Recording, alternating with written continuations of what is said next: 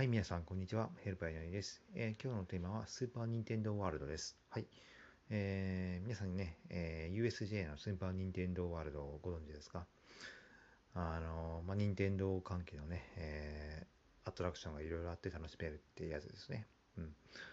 まあ、私ですね、えー、テレビゲーム世代なんでね、あの、ドンピシャですね。はい。まあ、マリオ、ゼルダですね。うん。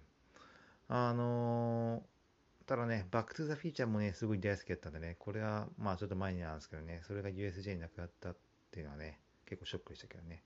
まあそれはまた別の話なんですけど。だね、あのー、まあ、緊急事態宣言がもうすぐ解除された後、まあしばらくは激混みが予測されるんで、えー、ね、えー、落ち着いてからね、え計画を立ていこうと思います。まあそういった楽しみをね、一つ持って、ね、え日々の生活を送るというのも大事なことだとは思っています。はい、ではまた明日失礼します。ああ、ではまた、えー、次回お会いしましょう。失礼します。